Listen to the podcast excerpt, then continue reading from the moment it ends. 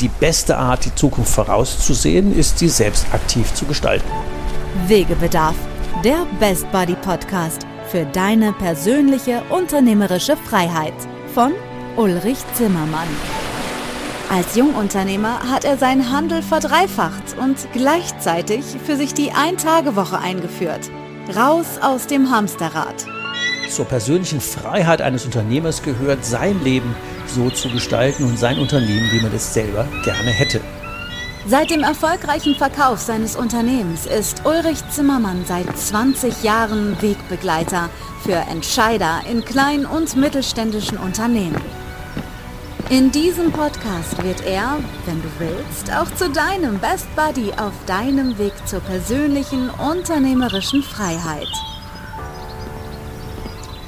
Ja, wie kann man eigentlich mit wenig Geld erfolgreicher Investor werden, einige Firmen selber gegründet haben, vier Stück waren es, 20 begleitet, drei schon verkauft und mehrere Exits begleitet. Alles das und wie man als Investor tickt, können wir heute von Manuel Apitsch lernen aus Hamburg. Erstmal herzlich willkommen, Manuel, bei uns heute im Wegebedarf Podcast. Hallo Uli, vielen Dank für die Einladung. Ja, gerne. Ich finde ja deine Story total spannend, weil ähm, so Leute wie wir, so One-Man-Show und Two-Man-Shows, äh, wir haben ja immer großen Respekt vor den großen Investoren.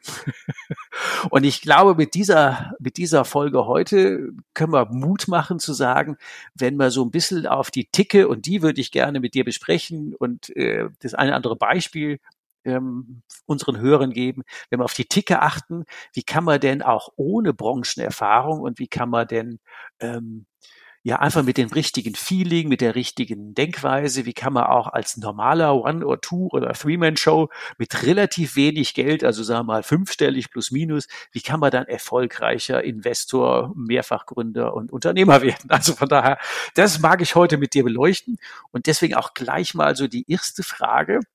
Ähm, wenn man du schreibst auf deiner Webseite, dass äh, lass uns aus deinem Geschäftsmodell einen No-Brainer für Kunden und Investoren machen. Was meinst du denn damit mit No-Brainer?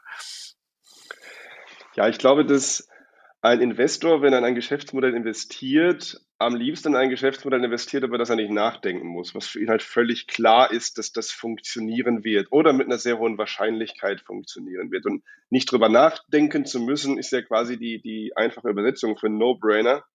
Ähm, ein Investor hat üblicherweise zwei Kriterien und das sind auch nicht mehr. Das eine Kriterium ist die Höhe der Rendite, das zweite Kriterium ist die Sicherheit mit mhm. dem diese Rendite auch kommt. Mehr interessiert ihn im Prinzip nicht. Also alles kann runtergewünscht werden auf diese beiden Kriterien. Und ich glaube einfach, wenn man es schafft, ein Produkt, ein Angebot, eine Dienstleistung ähm, zu formen, dass einem die Endkunden, die man bedient, aus der Hand reißen, dass man quasi zum No-Brainer für Endkunden gemacht hat, weil auch die Kunden nicht drüber nachdenken müssen und sagen, ja klar kaufe ich das, es wäre unsinnig, es nicht zu kaufen. Ähm, dann schafft man eine Skalierbarkeit, dann schafft man ein Wachstum, mit dem man auch relativ leicht Investoren begeistern kann und es ebenso so ein No-Brainer für Investoren zu machen, sofern natürlich die Zahlen dahinter stimmen. Es muss natürlich profitabel sein ähm, und es muss natürlich Sinn machen geschäftlich. Muss man dafür Ahnung von der Branche haben, um genau so denken zu können? Sagen wir, die Rendite muss stimmen, das muss ein, also der, der Ansatz zu sagen, das muss so geil sein, das Produkt und die Lösung, dass ähm, es wäre blöd, es nicht zu kaufen, ist ja ein guter Ansatz, äh, mhm. extrem gut. Den haben ja viele, glaube ich, nicht so auf dem Schirm. Muss man da Ahnung von der Branche haben? Ja und nein. Ich glaube, wovon man Ahnung haben sollte, ist vom Kundenwunsch. Ähm, man sollte verstehen, was der Kunde möchte und vielleicht auch welches Angebot er in der Branche aktuell zur Auswahl hat. Ähm, aber ich glaube, da kann man sich auch reinfuchsen. Ich glaube nicht, dass, dass, man, dass man, um Erfolg haben zu können, seit 20 Jahren in einer Branche arbeiten muss. Im Gegenteil, manchmal ist es hilfreich, als Quereinsteiger reinzumarschieren und eine Branche von einem völlig durch eine völlig neue Brille mal zu sehen, als vielleicht auch durch diese plattgetretenen Pfade, die halt die Brancheninsider schon seit Ewigkeiten ähm, begehen. Aktuell beschäftige ich mich zum Beispiel mit der Immobilienbranche. Ich komme eigentlich aus der Digitalbranche, aus der Online-Branche. Mhm. Und na, natürlich merke ich, dass ich an vielen Stellen echt noch verdammt wenig Ahnung habe und noch verdammt viel lernen muss. Und das macht es auch umso spannender für mich. Aber auf der anderen Seite merke ich auch, dass Impulse, die ich vielleicht geben kann, etablierte Architekten, etablierte Projektentwickler wiederum begeistern, weil sie sagen, auch spannend, so habe ich da noch nie drüber, drüber nachgedacht. Ähm, das, das kann echt ein guter Ansatz sein. Das heißt, ich glaube, es hat Vor- und Nachteile, die Branche gut zu kennen oder lange in der Branche gearbeitet zu haben. Ja, ich glaube, nämlich genau auf den Punkt wollte ich raus, weil du hast ja so einen Denkansatz ähm, vom Bedarf aus denken, der, glaube ich, eine andere Denkweise hat als so der Normalmensch zu sagen, ich muss mich in der Branche auskennen, ich bin Anbieter, ich bin Produktanbieter und habe ein tolles Produkt und dann suche ich Kunden. Du machst das ja anders. Ja, ich gebe zu, ich habe es tatsächlich auch so gemacht, wie du es gerade beschrieben hast. Ich habe den Fehler auch schon gemacht. Ähm, wir werden sicherlich gleich über das eine oder andere Startup sprechen. Eins hat nicht ganz so gut funktioniert und das war eben eins davon, ähm, wo ich feste Überzeugung war, warte mal, ich habe da was gefunden, ein Geschäftsmodell, das funktioniert in den USA ganz hervorragend. Es ging um Hotel, zum Hotelpreisverhandlung. Ähm, äh, und ähm, ich habe gedacht, ey, warte mal, das ist, das ist irgendwie das, das, das geilste seit geschnitten Brot. Das müssen wir umsetzen, das machen wir jetzt, das bauen wir jetzt und das werden uns die Kunden aus der Hand reißen. Mhm. Das heißt, was habe ich gemacht? Ich habe mich total ins Angebot verliebt und habe mich da voll drauf gestürzt, bevor ich das Gespräch mit der Nachfrage gesucht habe, bevor ich mich mit dem Kunden an den Tisch gesetzt habe und mit ihm gemeinsam erarbeitet habe, ist das überhaupt spannend für dich? Oder was fragst du eigentlich nach? Was fehlt dir eigentlich? Wo brennt dir eigentlich der Kittel? Mhm. Und äh, ja, das ist leider auch entsprechend deswegen gescheitert, weil ich den Kunden fehlinterpretiert habe. Ich habe etwas gebaut, ich habe mich eingeschlossen mit einem mit einem Team, habe ein bisschen Geld geraced, also ein bisschen ähm, äh, ein paar Investments quasi akquiriert von, von Seed-Investoren, von Business Angels. Und wir haben damit ein Angebot geschaffen, von dem wir alle gesagt haben und auch unsere Kontakte und Freunde und Branchenkontakte, die alle gesagt haben, hey, das wird, das wird groß, das wird, das wird geil macht mhm. es und haben es dann eben gelauncht und festgestellt, ja, das sehen wohl nur wir so. Und die Kunden wiederum fanden es nicht ganz so spannend. Und nun, dann mussten wir uns extrem äh, äh, wandeln. Das heißt, äh, wir mussten unser Geschäftsmodell nochmal anpassen, ähm, dem Kunden entsprechend. Aber es hat einfach viel, viel Geld gekostet und, und, und viel Zeit gekostet, die man sich hätte sparen können, wenn man sich zuallererst mal mit der Nachfrage beschäftigt, zuallererst mal mit den Kunden an den Tisch setzt, rausmarschiert, ähm, und mit Kunden spricht, ähm, als wenn man sich äh, Angebot beziehungsweise Gedanken über das Angebot macht, wo man sagt, äh, äh, das, das wird funktionieren. Vielleicht macht man da mal konkreter an dem Beispiel. Ihr hattet ja vor mit den Hotels ja. ähm, so quasi das Mega-Schnäppchen. Also ich brauche abends eine Übernachtung. Ich bin jetzt, keine Ahnung, in Hamburg bei dir, suche in Hamburg ein, ein, ein Ding und sag, statt irgendwie 180 zahle ich jetzt nur 69 Euro fürs Hotel. Ja. Ähm, hört sich ja erstmal super cool an. Wo war der Hasenfuß?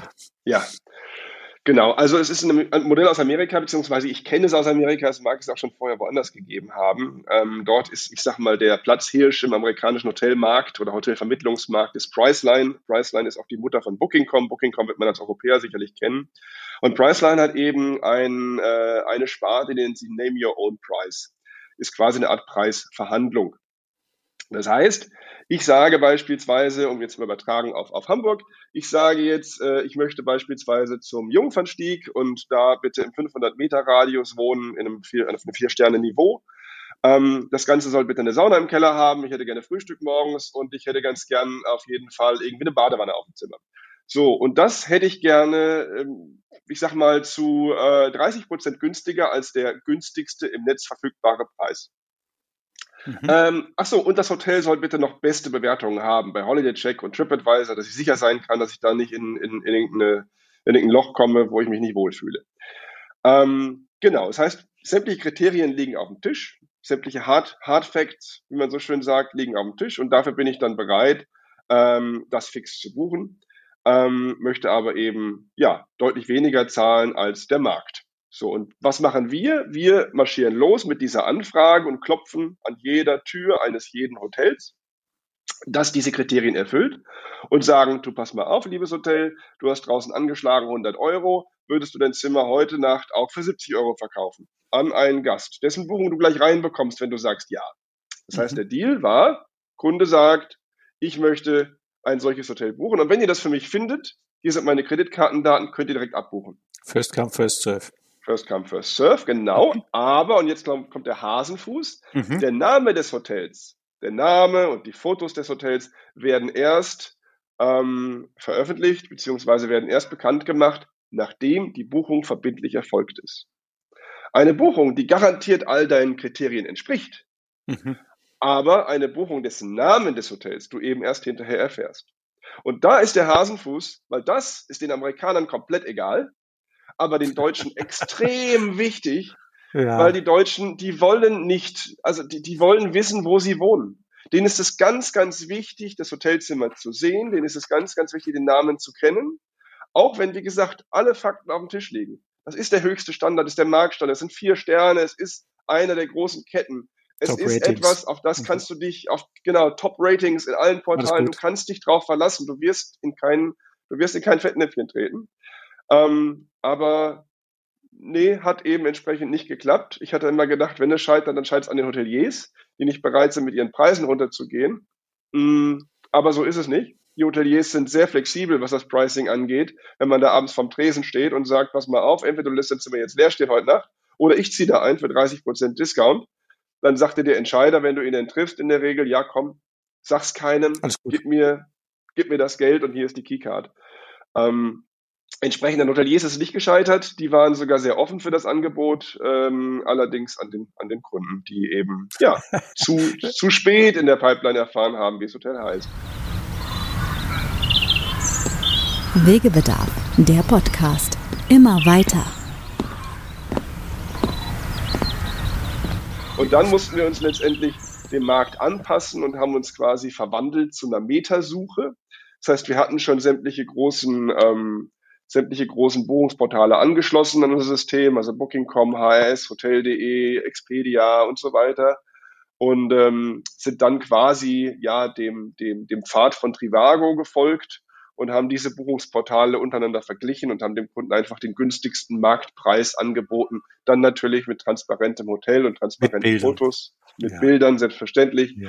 Das hat ganz gut funktioniert, aber ganz gut, ist auch nicht geil. Also es war, es war so okay, aber jetzt, wir waren zu spät. Also das war so, das war so ein Winner takes it all Markt. Trivago hat für sich den Markt sehr, sehr gut bereitet und hat für sich sehr, sehr gute Deals verhandelt mit den Portalen. Ähm, solche Deals haben wir nicht mehr bekommen. Was bedeutet, sie hatten einfach mehr, mehr Möglichkeiten, Werbung zu bezahlen. Und äh, ja, dann haben wir irgendwann einen Fire Sale gemacht, also haben es dann quasi noch verkauft auch mit nicht ganz so viel Verlust, aber fernab von einem groß erfolgreichen Exit. So, und, ähm, das wäre ja auch eine gute Frage, wann zieht man die Reißleine? Was ist so der Punkt? Mhm. Man hat sich jetzt in die Idee verliebt, hast ja schön geschildert. Man hat festgestellt, oh, so sexy ist sie dann doch wieder nicht. Wir kriegen es irgendwie an Laufen mit viel mehr Wallung, mit weniger Ertrag und am Ende bringen wir auch noch Geld mit. Wann ziehen wir denn jetzt die Reißleine? Das ist eine sehr gute Frage, die man im Nachgang immer ganz gut beantworten kann, indem man sagt, ich hätte mal da und da genau die Reißleine ziehen sollen. Ähm, wenn man so mittendrin ist und gerade, glaube ich, als junger Erstgründer oder als junger Zweitgründer, wie ich das damals war, oder ich meine, ich war Drittgründer, okay, aber ähm, ist ja auch das Thema Emotion immer eine ganz große, eine ganz große, ähm, ein ganz großes Thema. Es ist verhaftet man, man ist verhaftet, man hat sich verliebt an diese Idee, man sagt, man muss, es muss doch klappen, man will auch ein Stück weit ehrgeizig sein, man will vielleicht auch nicht dumm dastehen vor den anderen, äh, mhm. vor deren Augen man ja gerade gründet und durchstarten will. Ähm, und da dann die Nüchternheit zu finden, zu sagen, warte mal, wir haben hier ein paar Zahlen und wir haben hier ein paar Szenarien.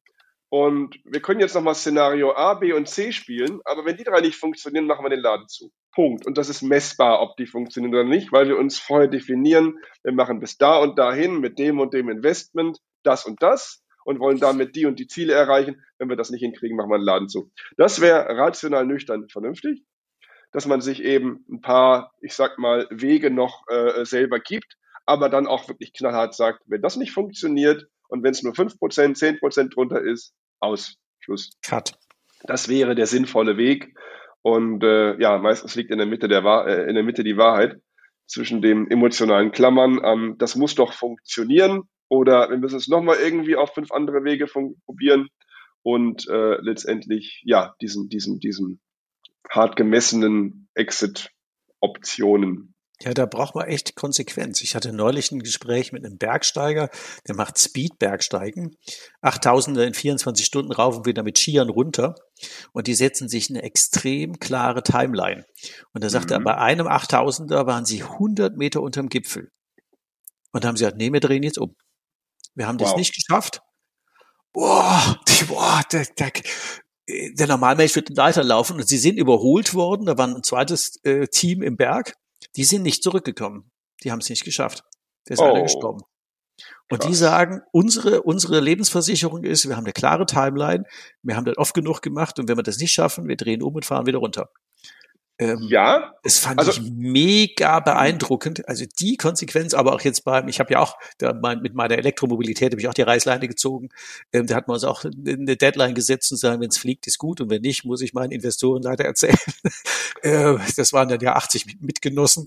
Den musste ich dann erzählen, dass wir das Ding für einen Euro irgendwie verscherbeln. Aber jeder hatte ja das war jetzt nicht so die Hölle in Tausender gebracht.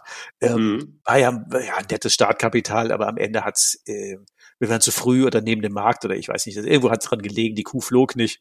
Ähm, und weiterhin Zeit und Geld verbrennen. Machte keinen Sinn. Also haben wir gesagt, okay, dann ist im Januar ähm, 2020 ähm, hatte ich sie gekappt. Aber da war ja von Corona noch keine Rede und da muss man sich wieder Neues ausdenken. Deswegen war der Neustart 2020 ein bisschen mhm. schwierig. Aber äh, da konnte jetzt auch keiner was für. Aber die klare, ähm, die klare Story zu sagen, wo ist denn der Cut? Wie hast du das deinen Investoren verklickert? Vielleicht nochmal ganz kurz zu dem Bergsteigermodell, weil das finde ich gerade ganz spannend. Man muss vielleicht nochmal eine Unterscheidung setzen, die ich jetzt gerade nicht genannt habe. Es geht auch immer so ein bisschen darum, ähm, ich sag mal, wie innovativ ist man? Also so, so, so, so eine Bergbesteigung die würde ich jetzt nicht so als innovativ betrachten, weil es geht nicht darum, neue Wege zu gehen. Es geht darum, eingetretene Pfade zu bewandern und ich sage mal, einen Prozess durchzuspulen, diesen Berg zu besteigen und seine Umwelt dabei zu kennen, zu beobachten und natürlich vor allem mal für Sicherheit zu sorgen. Mhm. Und entsprechend wie ein, wie ein Pilot. Ja, ein Pilot setzt sich ins Cockpit, hat eine lange Checkliste und da, da wird nicht kreativ gedacht, da wird nicht innovativ gedacht, heute können wir mal mit Rückschub starten oder so, sondern yep. da wird einfach eine Checkliste durchgespult. Und wenn da irgendwas unsicher ist, gibt es harte, Proze harte Prozeduren, da entsprechend auch abzubrechen. Timeout. Mhm. Jetzt bei einem Startup und die, die Frage ist ja eben auch, wann, deine Frage, deine Ausgangsfrage war ja, wann, wann hört man auf, wann bricht man mhm. ab? Ähm, dazu vielleicht eine spannende Statistik, ähm, die ich mal gehört habe. Ich kann dir jetzt nicht wiedergeben, von wem, aber ich, ich glaube, da ist ein bisschen was dran. Ähm, von, ich sag mal, 100 Startups, die im Jahr 10 noch überlebt haben oder die es im Jahr 10 noch gibt, haben äh, vier, also vier Prozent aller Startups noch die Idee aus ihrem ursprünglichen Businessplan in der Realisierung. Wow, das heißt, echt? 96 haben sich grundlegend verändert, haben sich grundlegend der Nachfrage angepasst. Und was ich damit sagen will, und ich glaube, deswegen ist es auch so wichtig für so ein Gründer-Mindset oder für so, ein, für, so ein, für, so eine, für so eine Gründerdenke, dass du anpassungsfähig bist und eben nicht, so wie ich es gemacht habe, zu lange an einem Konzept festhältst, sondern immer mal wieder kleine Piloten ins Rennen schickst, es am Kunden ausprobierst und wenn der Kunde sagt, nee, habe ich keinen Bock drauf, sie veränderst. Und Du brauchst einfach eine gewisse Zahl von Veränderungen in deinem Geschäftsmodell, die musst du mit einkalkulieren. Eine gewisse Zahl von Rückschlägen musst du mit einkalkulieren und du musst dich einfach immer und immer wieder neu aufstellen, bis du irgendwann so weit bist, ähm, dass du die Wünsche des Kunden wirklich triffst und ihn begeisterst und ihn abholst. Das vielleicht noch das ist, das ist natürlich eine heftige Botschaft, weil man fängt ja an mit einer Idee, von der man ja zu 100 Prozent überzeugt ist, sonst wird man ja nicht anfangen. Und dann gleichzeitig zu sehen, also ich nehme an, die Statistik stimmt, aber die könnte ich trendmäßig nachvollziehen. Ähm, ich habe ja mein Business auch öfter oder meine Businesses auch öfter verändert. Ähm, und dann sich damit abzufinden, zu sagen, ich starte jetzt, aber weiß, dass ich wahrscheinlich mit sehr extrem hoher Wahrscheinlichkeit demnächst was völlig anderes tun werde. Ja, ja, das ist schon ja, krass. absolut. Es ist vielleicht so mich, ähnlich. Mhm. Ich habe mich gestern mit einem Unternehmen getroffen, ganz spannend. Ähm, Hamburger Unternehmen heißen Reos und machen ähm, digitale Hausverwaltung. Mhm. Sie haben mal angefangen damit, ähm, Software für Hausverwalter anzubieten, Software-as-a-Service-Produkte anzubieten. Das heißt, das Thema Hausverwaltung den Hausverwaltern einfacher zu machen, digitaler zu machen, Reportings rauszulassen für die Mieter und so weiter und so fort. Dann haben sie sich weiterentwickelt und haben gesagt, warte mal, wir müssen auch das, das Thema Hausverwaltung selbst digitalisieren, also das Haus selbst digitalisieren. Haben also angefangen mit, ich sag mal so, so, so, so Schließzylindern, die halt mit Chipkarten öffnenbar sind, haben angefangen, Breitbandverbindungen ins Haus zu legen, um innerhalb des Hauses sowas wie ähm, äh, äh Heizungsableser oder, oder, oder, oder Wasserstandsab, also die ganzen, die ganzen Ablesegeschichten zu automatisieren, also das Haus quasi ein smarte Building zu machen.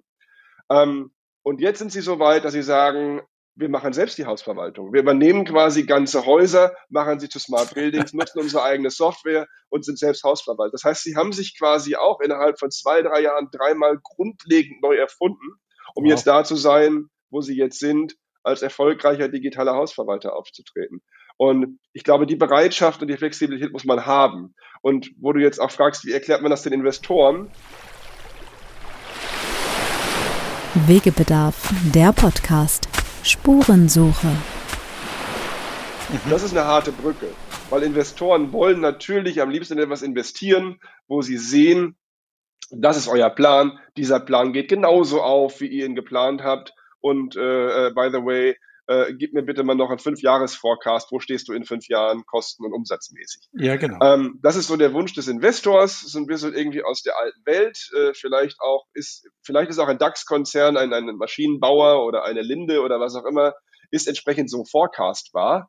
Und da bin ich in der Lage, in fünf, also in den Forecast aufzustellen und, und dir zu sagen, was in fünf Jahren zu erwarten ist. Und das trifft vielleicht auch ein aber in einem jungen, dynamischen Startup-Umfeld, wo genau das passiert, was ich gerade beschrieben habe, wo du dich in neun von zehn Fällen immer wieder neu erfinden musst, ist es einfach wichtig, die Investoren zu finden, die das akzeptieren und die eben auch wissen, dass du dich neu aufstellen musst, dass du Fehlschläge machen wirst, aber natürlich auch sehen wollen, dass du daraus lernst und dieses Learning entsprechend wieder einbringst in die nächste Iteration. Und du musst einfach als, als ich glaube, Gründer in Iterationen denken immer wieder neue Schleifen drehen und jede Schleife wird ein bisschen besser. Aber bei jeder Schleife kriegst du auch ein bisschen Rückschläge auf jeden Fall. Ja, die kriegt man immer. Also ich weiß, äh, ich muss das meinen, meinen, äh, das waren ja dann genossenschaftliche Mitglieder, den ungefähr 80 ja auch erklären. Und es ist mir ja tatsächlich, obwohl da jeder Geld verloren hat, keiner bös. Und das fand ich interessant, weil die haben ja investiert, weil sie mir geglaubt haben, dass es eine gute Idee ist. Sie haben beobachtet, okay, geht nicht, probiert er neu, geht nicht, probiert er neu. Wir haben äh, in den Aufsichtsratssitzungen und in den Generalversammlungen immer wild diskutiert. Aber am Ende haben sie festgestellt, na ja, hat's halt alles probiert, hat natürlich funktioniert buch mal aus, fertig.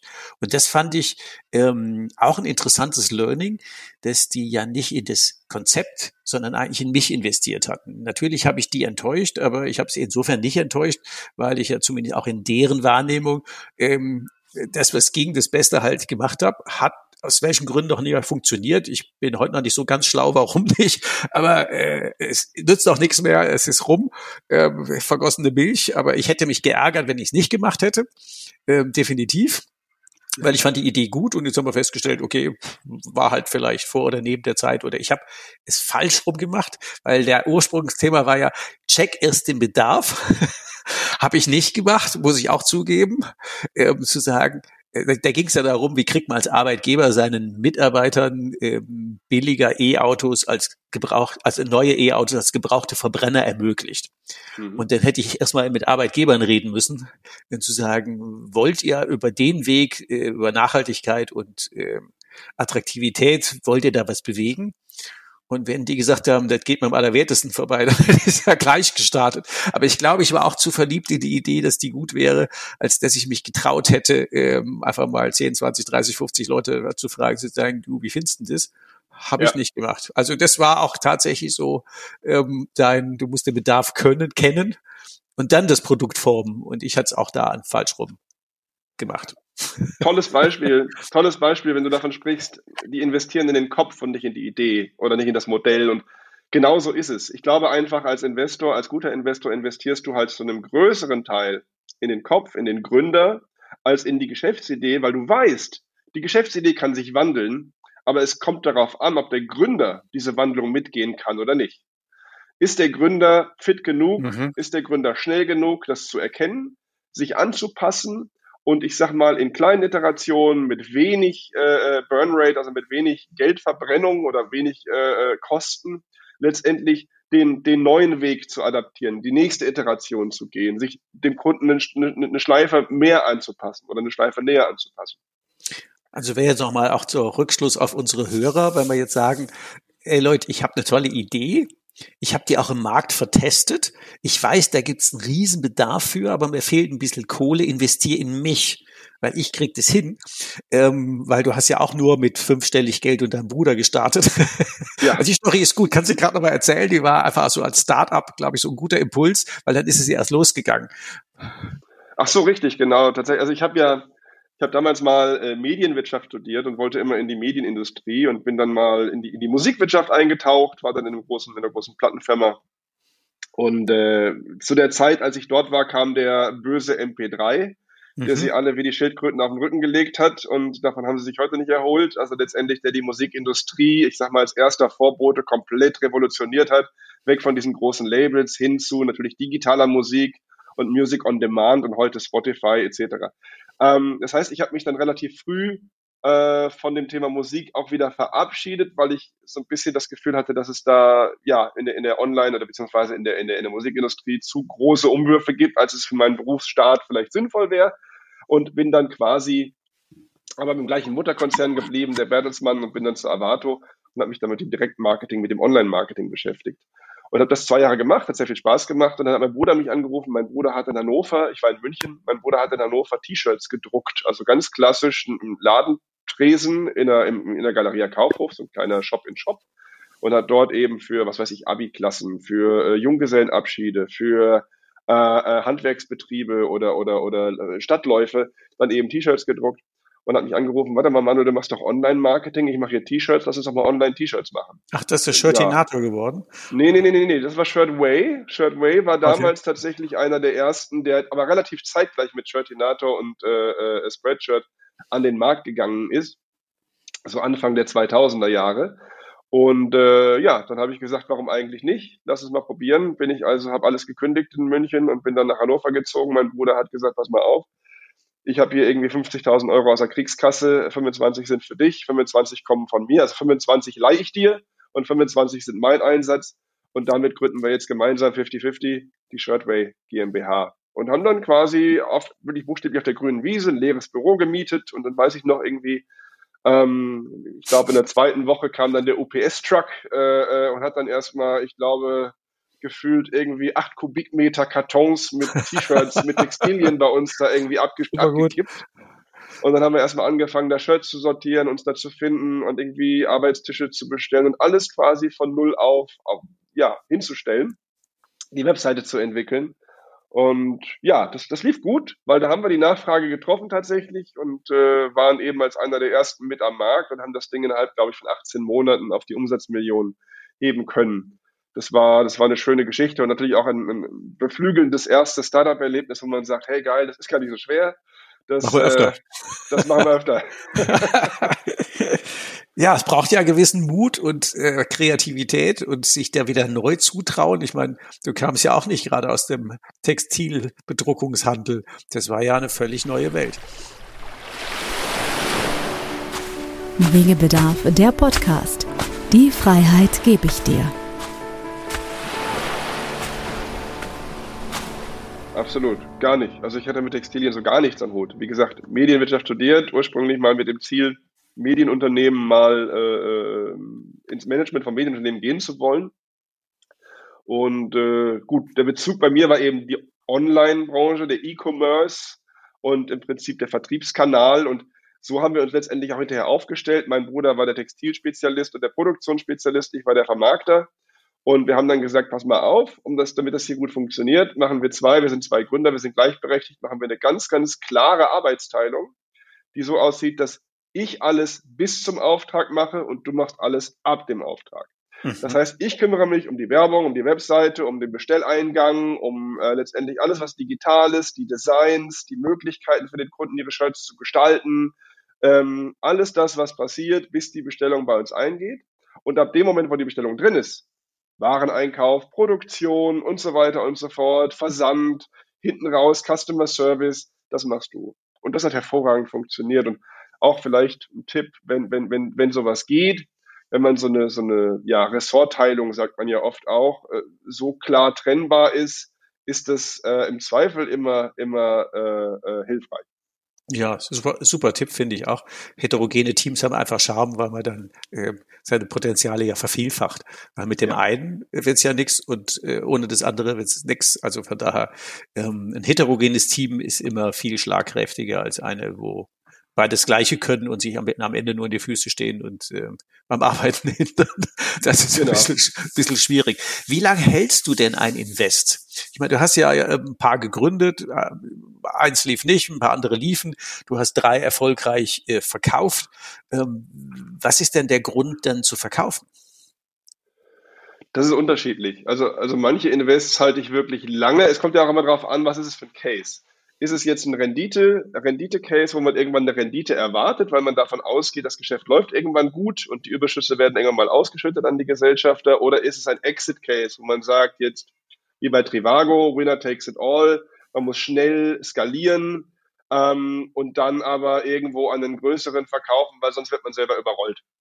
Ähm, das heißt, entweder irgendwie ja verkaufen oder, oder sich abmelden. Entsprechend ähm, füge ich mich da immer so ein bisschen dem Timing der Gründer und des Marktes, was da, was da Sinn macht. Ich habe ein Investment, das habe ich seit elf Jahren. Das ist äh, ein kleines Unternehmen, mittlerweile ein größeres Unternehmen mit Hauptsitz am Tegernsee, äh, das inzwischen, glaube ich, das vierte oder fünfte Produkt entwickelt. Also kommt auch sich komplett neu erfunden hat, immer wieder und sich immer wieder neu aufgestellt hat. Ursprünglich mal angefangen hat mit einem ähm, lokalen Medium, mit einer lokalen äh, äh, Monatszeitung am Tegernsee. Das mhm. heißt, sie haben quasi ein, wie der Lokalteil in einer, in, einer, in, einer, in einer Tageszeitung, das aber hochprofessionell. Und sie haben es mittlerweile geschafft, sich zum meistgelesenen Lokalmedium, die Tegernseer Stimme, am Tegernsee zu etablieren. Ähm, und äh, haben, ich glaube, auch am, im Tegernseer Tal die, die größte Leserschaft von, von allen Medien, auch überregionalen Medien. Ähm, aber es ist natürlich, Lo Journalismus, Lokaljournalismus ist ein super harter Case wirtschaftlich. Ich meine, das Ding funktioniert noch gut und trägt sich auch ganz gut, aber sie haben sich über ein paar Iterationen noch weiterentwickelt und der, der mhm. größte Arm, den sie jetzt haben, ähm, ist das Thema lokale Jobs. Das heißt, was sie machen ist, ähm, die Jobs, die früher in Tageszeitungen stattfanden, also sowas wie die Zahnarzthelferin, die Bäckerei-Fachverkäuferin, der Kfz-Mechaniker, die, äh, ich sag mal so, die, die Jobs, die vielleicht jetzt nicht auf Monster oder Stepstone mit, mit riesenhohen Gehältern gehandelt werden, ähm, mhm. die haben früher in der, in der Tageszeitung stattgefunden und die werden jetzt quasi über lokale Jobportale vermittelt, die wiederum von dieser Gesellschaft auch betrieben werden. Das heißt, sie haben sich so ein bisschen vom Journalismus hin zu Jobportalen entwickelt. Und äh, das ist eben etwas, wo ich sage, genau, da ist einfach ein richtig, richtig guter Gründer dahinter, der Peter Postosch, ähm, der genau in der Lage ist, diese Bedürfnisveränderung oder auch vielleicht diese, diese, ähm, diesen gewandelten Zielgruppenanspruch zu erkennen und darauf zu reagieren und entsprechend diese Richtung dann zu gehen. Und das ist etwas, wo ich sage, da investiere ich in ihn, in Peter, und das würde ich, glaube ich, auch ein Leben lang halten. Da muss ich nicht verkaufen. Die, die haben ja ein paar mehr Zeitungen dazu gekauft, oder? Wie, wie, das ist ja nicht. Die sehr Stimme. Es gibt noch die, genau, es gibt noch die Rosenheimer Stimme, es gibt noch verschiedene andere, verschiedene andere Stimmen, verschiedene andere regionale ähm, äh, äh, ja, Kopien dieses, dieses Mediums. Ähm, das ist richtig. Das ist auch ein Arm, wie gesagt, der sich, der sich trägt und der ganz gut funktioniert. Aber das eigentliche Wachstum kommt beispielsweise aus dem Job. Aus dem, okay. Und ähm, mal auch ganz frech gefragt, wie viel Zeit musst du dann da rein investieren? Weil du hast ein bisschen Geld da drin, wie auch immer. Das muss man nicht wissen, aber wie viel Zeit und Engagement musst du da bringen? Das ist auch unterschiedlich. Also ich glaube, jetzt gerade arbeiten wir beispielsweise sehr, sehr eng zusammen, weil wir wieder ein weiteres Spin-off ausgründen ähm, aus dem Thema, was auch wieder verwandt ist mit Elementen des, des alten Businesses, was auch wieder aufgrund von Kundenwünschen entstanden ist, die Idee. Ähm, da ist es ein bisschen mehr. Da sehen wir uns, ich sag mal, ein, zwei Mal die Woche jetzt in einem Call für jeweils ein, zwei Stunden. Ansonsten mache ich es mit Startups, die ihren Weg gefunden haben und die ich begleite, auch vielleicht coachend begleite. Das heißt, ich gebe Geld rein und vielleicht auch so ein bisschen Beratung und Sparring ist es oft so, ich sag mal, der, ein, der eine Call im Monat, wo man sich so einmal im Monat ein bis drei Stunden zusammensetzt, zusammen telefoniert und eben aktuelle Themen bespricht, diskutiert, aktuelle Sichtweisen diskutiert, natürlich die Nachfrage analysiert und auswertet gemeinsam einen Blick auf den Kunden wirft. Ähm, aber ja, so in der Range etwa findet statt zwischen, wie gesagt, in, einem, in, einer, in einer heißen Phase, wo ich wirklich Input reingeben kann, da ein, zwei Mal die Woche bis, bis hin zu einmal im Monat. Und ja, gibt auch ein Thema, da bin ich, da bin ich einmal im Quartal dabei. So. Das hört sich ja fast so gut an wie ähm, das Kapital und das Know-how, die Expertise werden vergoldet, aber man hat seine Freiheit, tatsächlich sein Leben zu leben und die anderen machen ja das überwiegende Geschäft. Wie kommt man denn an so Deals? Oh, 90 Prozent Netzwerk. Ja, oder? Glaube ich. Ja, ja, ja, ja. Man, man kennt sich, man kennt sich schon lange. Wie gesagt, Peter in dem Fall war ein alter Arbeitskollege von mir damals bei Avato. Ähm, den kenne ich schon seit über 20 Jahren. Äh, nee, nicht über, seit, seit ziemlich, ziemlich genau 20 Jahren. Und ähm, aus, aus solchen Netzwerken heraus wird man dann weiterempfohlen oder man lernt irgendwo auf, auf Veranstaltungen neue Leute kennen, die wiederum von ähm, Leuten aus dem Netzwerk einem vorgestellt werden. Ähm, das ist so der, der häufigste, der häufigste Treiber solcher Startups. Ja. Das, wächst, das wächst organisch über Vertrauen. Das, ja, kann, das kann man nicht, das kann man nicht auf der Grünwiese so zwingend produzieren und sagen, auf der logischen Ebene suche ich jemanden, der das äh, heterogene Stück ergänzt und dann haben wir ein Geschäft. Ähm, das ist immer am, am, Ende ein Menschfaktor. Leider haben wir jetzt leider schon 35 Minuten rum und da muss man wow. immer leider irgendwie zum Ende kommen, das ich immer schad finde bei spannenden Gesprächen. Ähm, aber zum Ende einer Sendung haben wir ja immer die die Tipps an die ähm, fast hätte ich gesagt, Leserschaft, man der Zeitung war, natürlich es die Hörer. Ähm, was würdest du denn unseren Wegebedarf-Hörern an drei Tipps mit auf den Weg geben, zu sagen, ich könnte mir vorstellen, ähm, aus meinem Know-how oder aus meiner Expertise oder aus meinem Kapital einfach mich und mein Geld wohin zu investieren, was wären denn die drei wesentlichen Tipps, wie man dann mit äh, auch wenig ähm, Einsatz, weil die meisten von uns sind ja ganz normale Leute, wie kann man denn da sich hebeln? Was wären denn die drei Tipps? Wegebedarf, der Podcast, der Rucksack.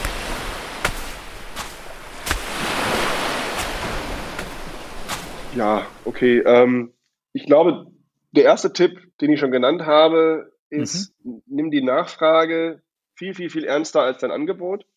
Also konzentriere dich zu Beginn einer Startup-Idee, einer Geschäftsidee vor allen Dingen auf den Kunden und versuche so viel wie möglich mit ihm zu sprechen. Komme nicht auf die Idee zu sagen, hör mal zu, bevor ich jetzt meine Geschäftsidee erzähle oder mit irgendjemandem diskutiere, ähm, oder das, das tue ich nicht, weil ich viel zu viel Angst habe, dass, dass es mir jemand aus der Hand nimmt, dass mir jemand kopiert. Dass mich jemand klaut, okay. Des, deswegen bleibe ich jetzt irgendwie ein Jahr lang im stillen Kämmerlein. Tut das nicht. Das funktioniert in den, in, in den seltensten Fällen sondern geh raus mit deiner Idee, teile sie vor allen Dingen mit der Zielgruppe und hol dir so viel Feedback, wie es irgend geht und versuche genau zu verstehen, wie die Nachfrage beschaffen ist. Das zweite ist, ähm, sei darauf gefasst, dass dein Geschäftsmodell, auch wenn du die Zielgruppe verstanden oder zu, zu verstanden haben glaubst, äh, dass dein Geschäftsmodell, das du zum Start entwickeln wirst, sich noch ein paar Mal verändern wird. Und stell dich halt darauf ein, dass es passieren wird und bereite auch deine Investoren darauf vor, dass es passieren wird. Gut, gut, gut. Ähm, mhm. Und das dritte ist, glaube ich, ähm, nimm das Thema HR, die, das, das Personalthema extrem ernst. Und zwar als Gründer und Geschäftsführer. Versuch das nicht schnell outzusourcen an jemanden, selbst wenn du ein bisschen Geld hast oder selbst wenn du irgendwie also ein bisschen Geld geraced hast oder selbst wenn du ein paar ähm, erfolgreiche äh, Monate, Jahre hinter dir hast, sondern die, die Auswahl der richtigen Menschen ist das A und O und mach dir Gedanken darüber, mit welcher Kultur, in welcher Kultur du arbeiten möchtest und äh, welche Menschen du dafür haben möchtest. Ähm, ich ich glaube, Larry Page von Google, und das, das hört man ja von ganz, ganz vielen großen amerikanischen äh, äh, Überflieger-Companies, ähm, der hat, glaube ich, bis Mitarbeiter 1000 alle persönlich abgesegnet. Und das heißt was? Das heißt, er hat sie alle persönlich kennengelernt und hat sie, hat sie persönlich, hat approved. Ähm, HR, also Personalauswahl, ist immer CEO-Aufgabe.